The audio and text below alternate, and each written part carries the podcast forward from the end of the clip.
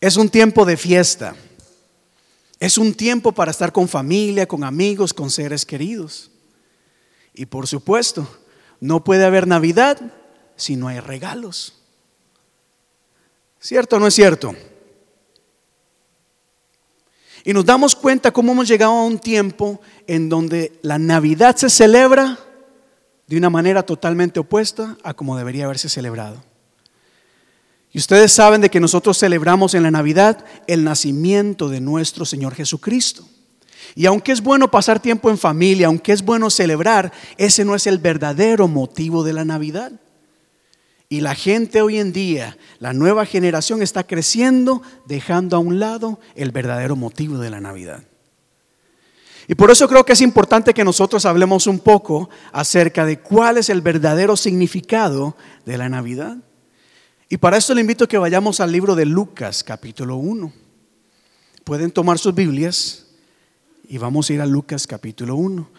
Y cuando lo encuentre, le invito a que se ponga en pie, por favor, y lo vamos a leer en todos juntos.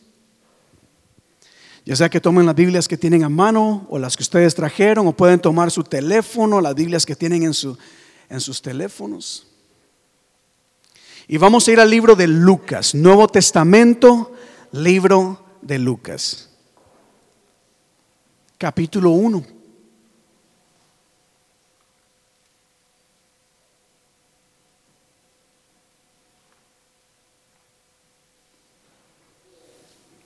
Mientras lo encuentra, alabe a Dios, hermano, glorifique a Dios, diga gloria a Dios. Y dice la palabra de Dios de la siguiente manera, Lucas capítulo 1, versos 11 al 17. Y se le apareció un ángel del Señor puesto en pie a la derecha del altar del incienso. Y se turbó Zacarías al verle y le sobrecogió temor. Pero el ángel le dijo a Zacarías, no temas porque tu oración ha sido oída. Y tu mujer Elizabeth te dará a luz un hijo y llamarás a su nombre Juan. Y tendrás gozo y alegría y muchos se regocijarán de su nacimiento, porque será grande delante de Dios. No beberá vino ni sidra y será lleno del Espíritu Santo aún desde el vientre de su madre y hará que muchos de los hijos de Israel se conviertan al Señor, Dios de ellos. E irá delante de él con el espíritu y el poder de Elías, para hacer volver el corazón de los padres a los hijos y de los rebeldes a la prudencia de los justos, para preparar al Señor un pueblo bien dispuesto. Que el Señor bendiga su palabra, iglesia. Y no cierren su Biblia, manténgala abierta, que vamos a visitar algunos versículos, pero puede tomar su asiento.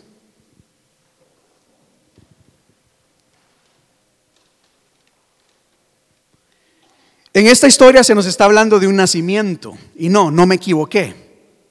Yo sé que en la Navidad eh, hablamos del nacimiento de Jesús y aquí hablamos de otro nacimiento, el nacimiento de Juan, a quien más adelante vamos a conocer como Juan el Bautista. Y Juan el Bautista juega un papel quizás pequeño en la historia de la Navidad, pero un papel muy importante en la historia de la redención. Y la redención es el verdadero significado de la Navidad. Mira, me explico acá. Porque en la Navidad, iglesia, nosotros no solamente celebramos el nacimiento de Jesús, sino que también recordamos el por qué Jesús nació. Y ponga atención a esto acá. No solamente celebramos que Jesús nació, sino que también nos invita a recordar por qué fue que Jesús tuvo que nacer. Y en la vida de Juan el Bautista, desde su nacimiento, en su ministerio, Juan nos invita, iglesia, nos recuerda el por qué fue que Jesús tuvo que nacer. Y ahora agárrese bien fuerte, iglesia, que viera como yo sudé para preparar este mensaje acá. Porque en la vida de Juan el Bautista vemos por qué Jesús tuvo que nacer. Y a través de los años, conforme Juan iba creciendo y ejerciendo su ministerio, se nos dice que el ángel del Señor se le presentó a Zacarías y le dijo, Zacarías vas a tener un niño, un bebé. Y este bebé va a tener dos propósitos importantes. Número uno, llamar al pueblo al arrepentimiento. Diga conmigo arrepentimiento. Y número dos, preparar el camino del Señor. Y meditaba en estas palabras, porque ciertamente cuando Juan empezó a ejercer su ministerio nos cuenta la historia de que Juan se iba al desierto y predicaba. Pero las predicaciones de Juan el Bautista eran muy diferentes a muchas de las predicaciones que escuchamos hoy en día. Los tiempos han cambiado tanto que es muy común y diría hasta más común escuchar hoy en día mensajes de bendición, mensajes de esperanza, mensajes de amor, mensajes de prosperidad, mensajes que motiven e inspiren a las personas. Sin embargo, el mensaje de Juan era un poco diferente, no, un poco no era muy diferente. Y dice la Biblia, por ejemplo, en Lucas, como leíamos ahora en Lucas capítulo 1, verso 16 y 17, que el mensaje de Juan llamaba a confrontar a las personas. A tal punto, Gladinel, que por ejemplo en el capítulo, eh, en el capítulo 3 de Juan, eh, de Lucas, dice que cuando Juan reunía a las personas y les hablaba, les decía, qué gusto de verles, bienvenidos todos, qué bueno que están en el desierto, ¿cómo se sienten? ¿Quieren agüita? ¿Quieren algo? Juan veía a la gente y les decía, generación de víboras son ustedes. Mira, hoy estamos en días en que hay gente tan sensible que no sé cómo haría Juan el Bautista para predicar hoy, el día de hoy. Hoy la gente se enoja por todo. Ya los políticos, los actores, cualquier persona anda con un miedo porque cualquier cosa puede ofender a los demás. La gente se enoja por cualquier cosa y sabían que aún en la iglesia el temor por predicar la palabra de Dios se ha apoderado de algunos líderes y pastores que ya les da miedo predicar y confrontar a las personas. Y Juan era diferente. Juan llegaba y le decía a las personas, generación de víboras, ustedes están mal. He tomado algunas clases con pastores, principalmente anglo, y he ido diferentes actividades. Y en las conversaciones de grupo, cuando hablamos acerca de la predicación, me sorprendía mucho escuchar a estos, a estos pastores decir que no podían hablar este tipo de mensajes. Una vez me levanté en el grupo y dije, pero gente, pastores, ¿por qué no pueden ustedes predicar la palabra tal y como es? Y no solamente uno de ellos, sino varios me han dicho a través de los años también, es que si lo predicamos así, nos echan de la iglesia. Es que si yo predico estas cosas, me votan de la iglesia. Y hay un temor inclusive en muchas iglesias, hermanos, de predicar la palabra tal y como es. Con tal de que la gente no se vaya, diluimos el mensaje. Juan no, Juan era diferente. Juan entendía que Jesús tuvo que nacer porque había una generación que se había apartado de los caminos de Dios. Había un pueblo que vivía en pecado, diga conmigo pecado, y necesitaba volver a los caminos de Dios. Curiosamente, en este mismo versículo dice que Juan los llamó todos generación de víboras. Y escuche muy bien esto acá. Porque les dice, generación de víboras, ¿quién os enseñó a huir de la ira venidera? Juan no solamente habló del pecado de las personas, sino que les dijo va a haber un juicio. Hoy en día no se habla del juicio de Dios. Y Juan, yo me lo imagino hoy en día acá, caminando en Boston y en Boston, en cualquier lado, preguntándose, mire, pero a ustedes, ¿quién les ha dicho, quién les ha enseñado que no hay un juicio? ¿Por qué lo digo? Porque hay mucha gente, aún cristianos mismos, que viven olvidando que algún día van a ser juzgados por sus acciones. Hay inclusive un grupo de cristianos que dicen creer en Dios, pero que viven en pecado. Y como hoy en día es más común hablar del amor, del perdón, de la esperanza, se olvidan de que cada acción tiene su consecuencia. Y Pablo le decía a la gente, ustedes están mal. ¿Por qué piensan que están bien? Y reflexionaba sobre esto porque mucha gente viene a la iglesia pensando que están bien, pensando de que si se mueren van al cielo con Dios. Porque en algún lugar escucharon a alguien decir que todos somos hijos de Dios y todos vamos al cielo. O escucharon a alguien decir, no, el infierno no existe.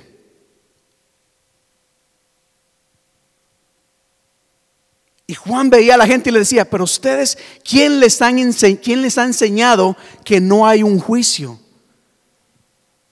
El Señor nos va a juzgar a todos.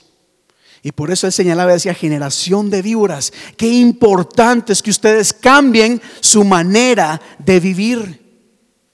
Jesús tuvo que nacer por el pecado que había en el pueblo.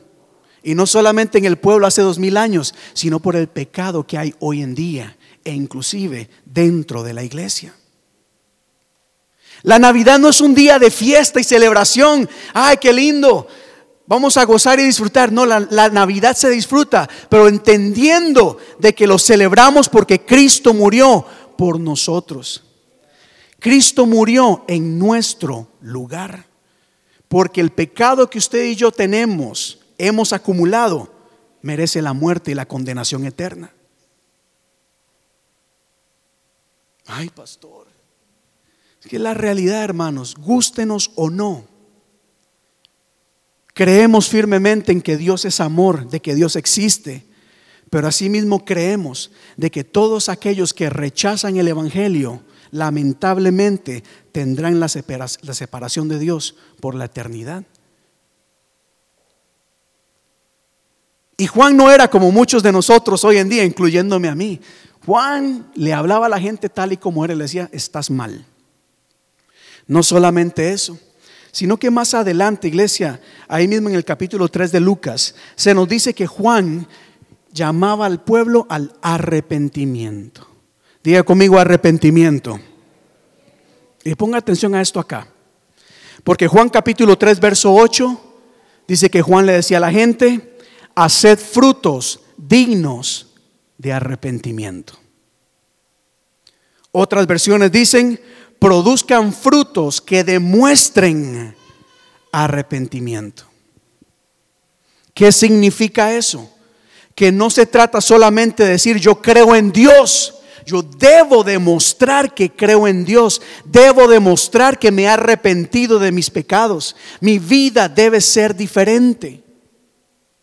Porque si yo digo creo en Dios, pero mis frutos continúan siendo frutos de pecado, hay un problema. Y creo firmemente que hay mucha gente en las iglesias que hasta cantan y oran, pero no han demostrado fruto de arrepentimiento. Su fruto es diferente. El fruto que produce es de palabras negativas, es de chisme, es de envidia, es de pereza, es de apatía, es de celos, es de envidia, es de indiferencia a Dios. Pregúntele a los mismos cristianos, es increíble iglesia como en la Navidad, que se supone que recordemos y celebremos el nacimiento de Jesús, es la temporada donde gente menos viene a la iglesia.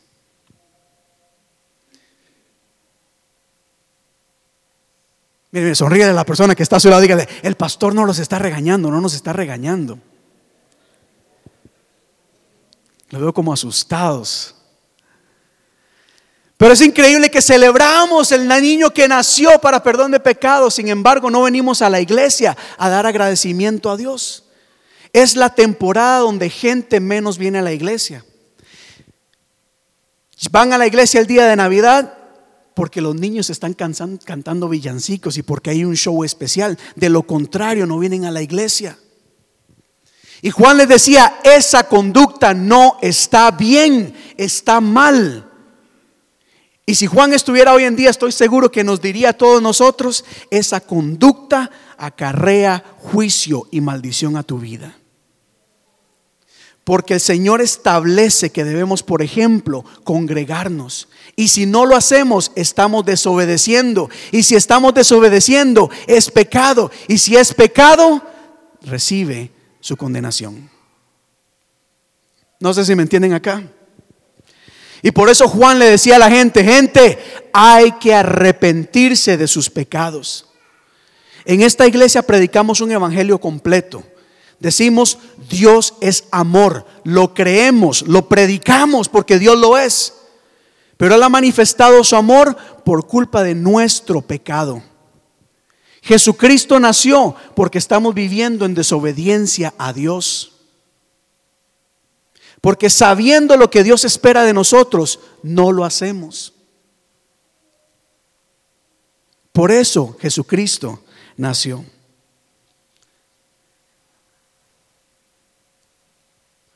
Juan dice, pórtese de tal modo que se vea claramente que ustedes se han arrepentido de sus pecados. Y si examinamos nuestra vida, ¿estamos realmente dando testimonio de nuestra fe en Dios? ¿O la gente ya no nota la diferencia?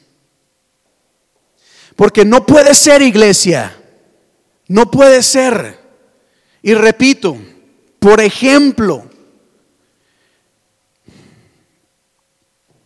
en estos, tiempos de Facebook en donde todo se graba, en donde todo, ¿verdad? Donde estamos, hay alguien que siempre está grabando, está viendo cosas.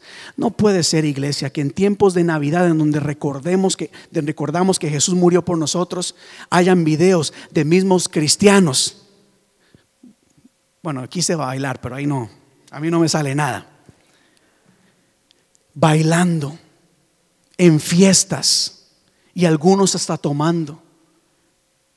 Pero pastor, es que bailar no es pecado. Bueno, venga a los estudios bíblicos y hablamos más acerca de esto. Pero el punto es que los, los frutos que estamos dando no son diferentes a los frutos que dábamos en el mundo. Y por culpa de esos bailes inocentes, de esa cervecita inocente, es que muchos no vienen a la iglesia. Porque dicen los cristianos son hipócritas.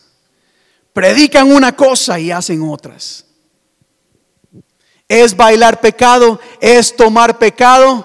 Vengan a los estudios bíblicos y hablamos más acerca de esto. Pero indiscutiblemente no hay duda de que si un cristiano se pone a bailar va a causar que otras personas tropiecen.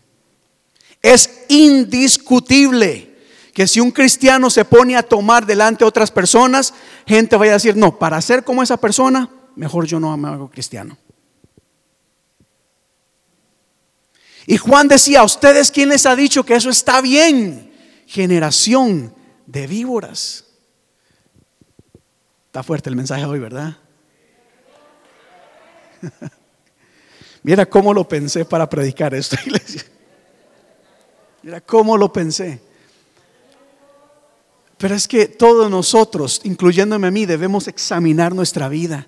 La Navidad, sí, podemos disfrutar, sí, podemos estar con familia, sí, podemos abrir regalos, pero nunca debemos de olvidar que Jesucristo tuvo que nacer por nuestros pecados, porque cada uno de nosotros somos culpables. Y cada uno de nosotros merecíamos la muerte y merecíamos condenación eterna en el infierno. Jesucristo tuvo que venir, tuvo que nacer, tuvo que morir para rescatarnos de esa, de esa ah, condenación. En la Navidad debemos recordar eso. Reunámonos con la familia y ante todo digamos, Señor, gracias porque me has perdonado. Pero el pecado no solamente quedó allí, iglesia. Hay muchos cristianos que necesitan evaluar y examinar su vida. Piensan que están bien, pero están haciendo lo malo delante de los ojos de Dios. Hay muchos cristianos aún en las iglesias que están en pecado. Y no me diga, pastor, es que todos pecamos. Sí, todos pecamos, pero hay quienes pecan más que otros. Algunos ven en el pecado un deporte, no les importa. Y ciertamente hay cristianos que no les importa pecar. Ahora, no le estoy hablando de esto. Lo que les quiero decir es que si seguimos pecando abiertamente, acarreamos juicio sobre nosotros. La persona que peca y peca y peca sabiéndolo, está acarreando juicio. Y por eso tiene que reconocer su pecado, apartarse de esos caminos y reconocer que Jesucristo nació y vivió para limpiarnos de todo pecado. Estos últimos domingos hemos estado tomando un tiempo para iniciar los, los cultos de manera diferente.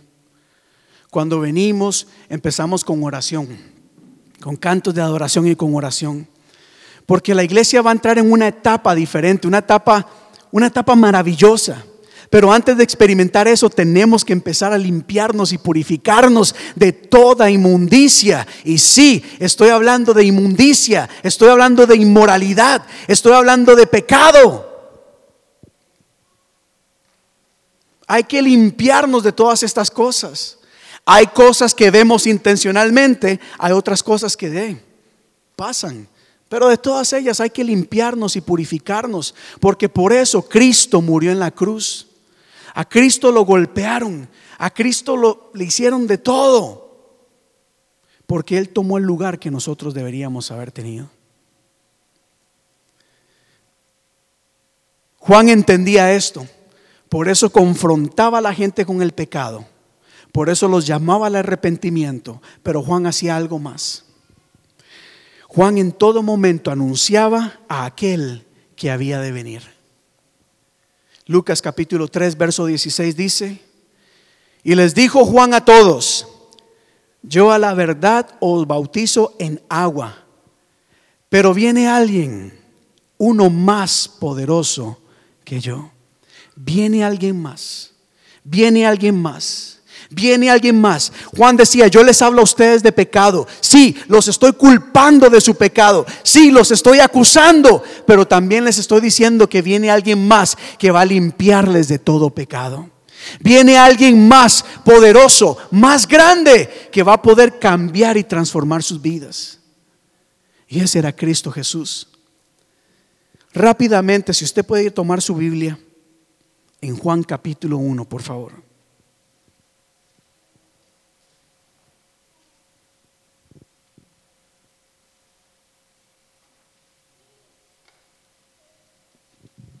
Juan capítulo 1.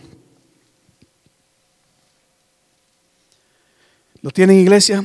Y póngase en pie.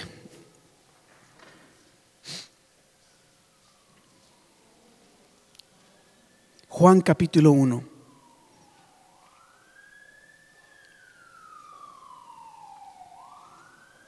versos 29 al 30. Y dice la palabra de la siguiente manera. Léalo conmigo en voz alta, por favor. El siguiente día.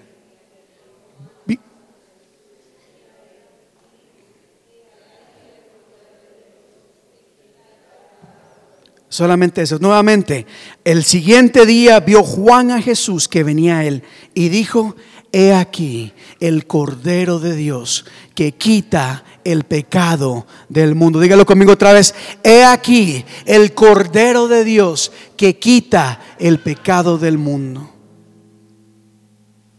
Juan le decía a la gente, ustedes, pecadores, pero también le decía, he aquí, he aquí el Cordero de Dios que puede limpiarnos de todo pecado, que deshace toda obra de maldad. He aquí aquella persona que va a entregar su vida por amor a cada uno de nosotros. Por ese cordero es que nosotros tenemos vida, vida en abundancia y vida eterna. En la Navidad celebramos, y yo le invito de hecho a que el 25 o 24 de diciembre, cuando usted lo celebre, usted puede decir, he aquí el Cordero de Dios que quita el pecado del mundo. Si usted tiene pesebre o no, tiene el niñito Jesús, cuando usted lo ponga o no lo ponga, diga, he aquí el Cordero de Dios que quita el pecado del mundo. La Navidad no es solamente para bailar y disfrutar y comer y engordar. Es parte de eso. Pero la Navidad es para dar gracias porque ese Cordero nació a fin de que usted y yo seamos perdonados limpiados de todo pecado y podamos estar en una eternidad con el Señor allá en el cielo. De lo contrario, y no quiero evitar decir esto, de lo contrario, iglesia, independientemente si venimos a la iglesia o no, es que la salvación no es de venir a la iglesia o no. La salvación depende de reconocer el pecado, decir, soy pecador, estoy viviendo mal, estoy viviendo en desobediencia y necesito arrepentirme de todo pecado. Y el arrepentimiento significa dejar de hacer las cosas que no agradan a Dios. El mundo hoy en día permite muchas cosas. Para el mundo no hay nada de malo. Mira, la Biblia dice, llegará el día en que lo bueno será malo y lo malo bueno. Estamos ya viviendo estos días en donde inclusive quitarle la vida a un bebé es visto como bueno. sin hacer esto político. Pero estamos viviendo en tiempos en donde fumar, tomar, hacer todo lo que sea, no importa. Si le fumamos marihuana a los niños en la cara, no importa. No importa la desobediencia, no importa el libertinaje. Hoy no vemos nada de malo en las cosas.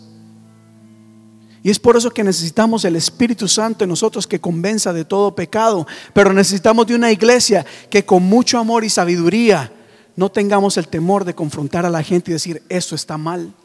Y hermana, mucha gente nos va a rechazar. Muchos hasta nos van a odiar. Nos van a tratar de anticuados, de viejos, de amargados. Pero prefiero irme viejo y amargado al cielo que joven y fuerte al infierno.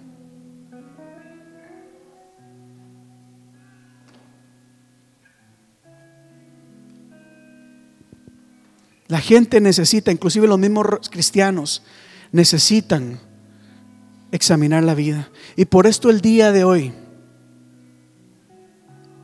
quiero que piense algo acá y cierre sus ojos por un momento. Porque creo que el Cordero que quita el pecado del mundo está en este lugar. Jesucristo está en medio nuestro. Y ciertamente Jesús en Jesús encontramos paz, encontramos bendición, encontramos amor, consuelo, bendición. Pero Jesús no vino solamente para prosperarnos y darnos cosas. La misión de Jesús fue morir por nuestros pecados.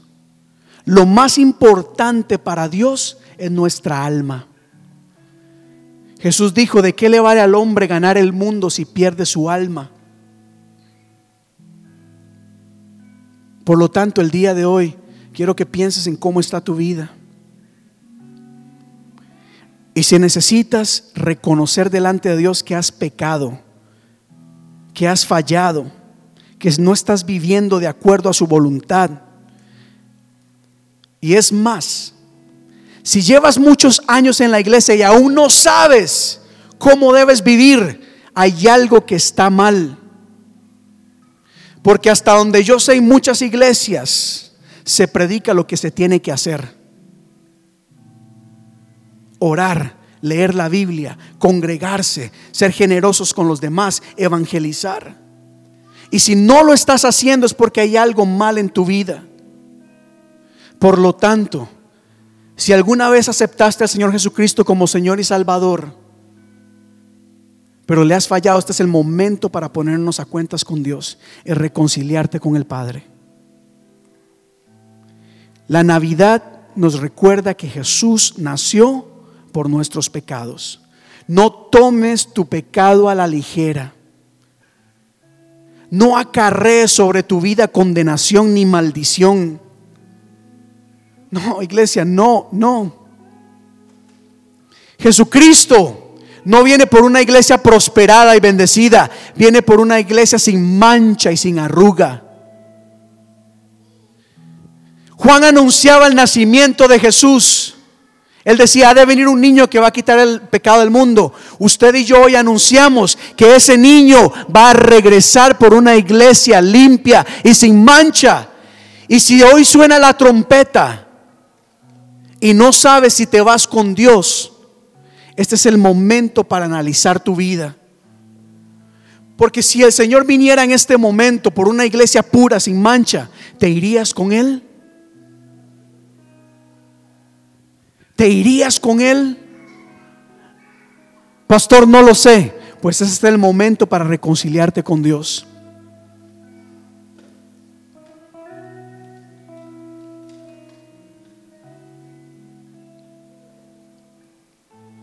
Y si hay alguien acá que no, nunca, quizás ha creído en Dios, ha crecido sabiendo que Dios existe, pero nunca ha tomado la decisión de reconocer a Jesucristo como Señor y Salvador, este es el momento de hacerlo. Este es el momento para reconocer que Jesucristo murió por nosotros, murió por ti, a fin de salvar tu alma.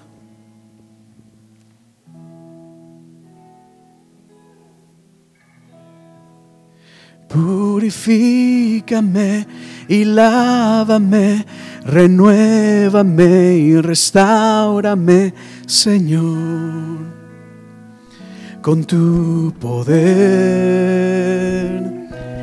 Purifícame y lávame, renuévame y restaurame, Señor te quiero conocer una vez más.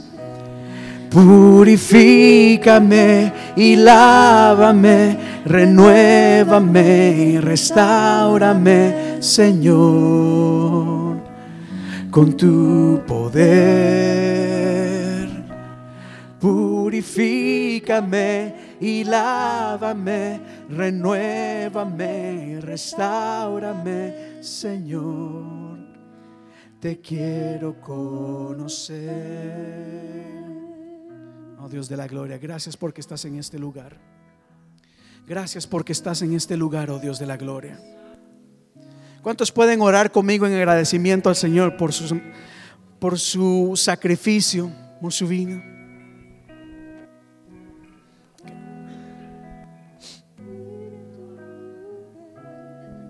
Si el profeta Juan estuviera en este lugar, ¿qué te diría? ¿Cómo te llamaría? Cuando estemos ante la presencia del Señor, ¿qué nos dirá el Señor? Bien, siervo fiel. En lo poco has sido fiel, en lo mucho te pondré. O nos dirá, apártate de mí. Mano, lo que les estoy diciendo en este momento es algo bastante delicado y serio, con repercusiones eternas. La Biblia dice que el Evangelio para los perdidos es locura. Hay gente que no entiende y lo ve como irracional. It doesn't make sense. It doesn't make any sense to them. Pero para nosotros es vida. Para nosotros es esperanza. El Evangelio es transformador. En el Evangelio y en la sangre de Cristo hay libertad. Él nos limpia de todo pecado.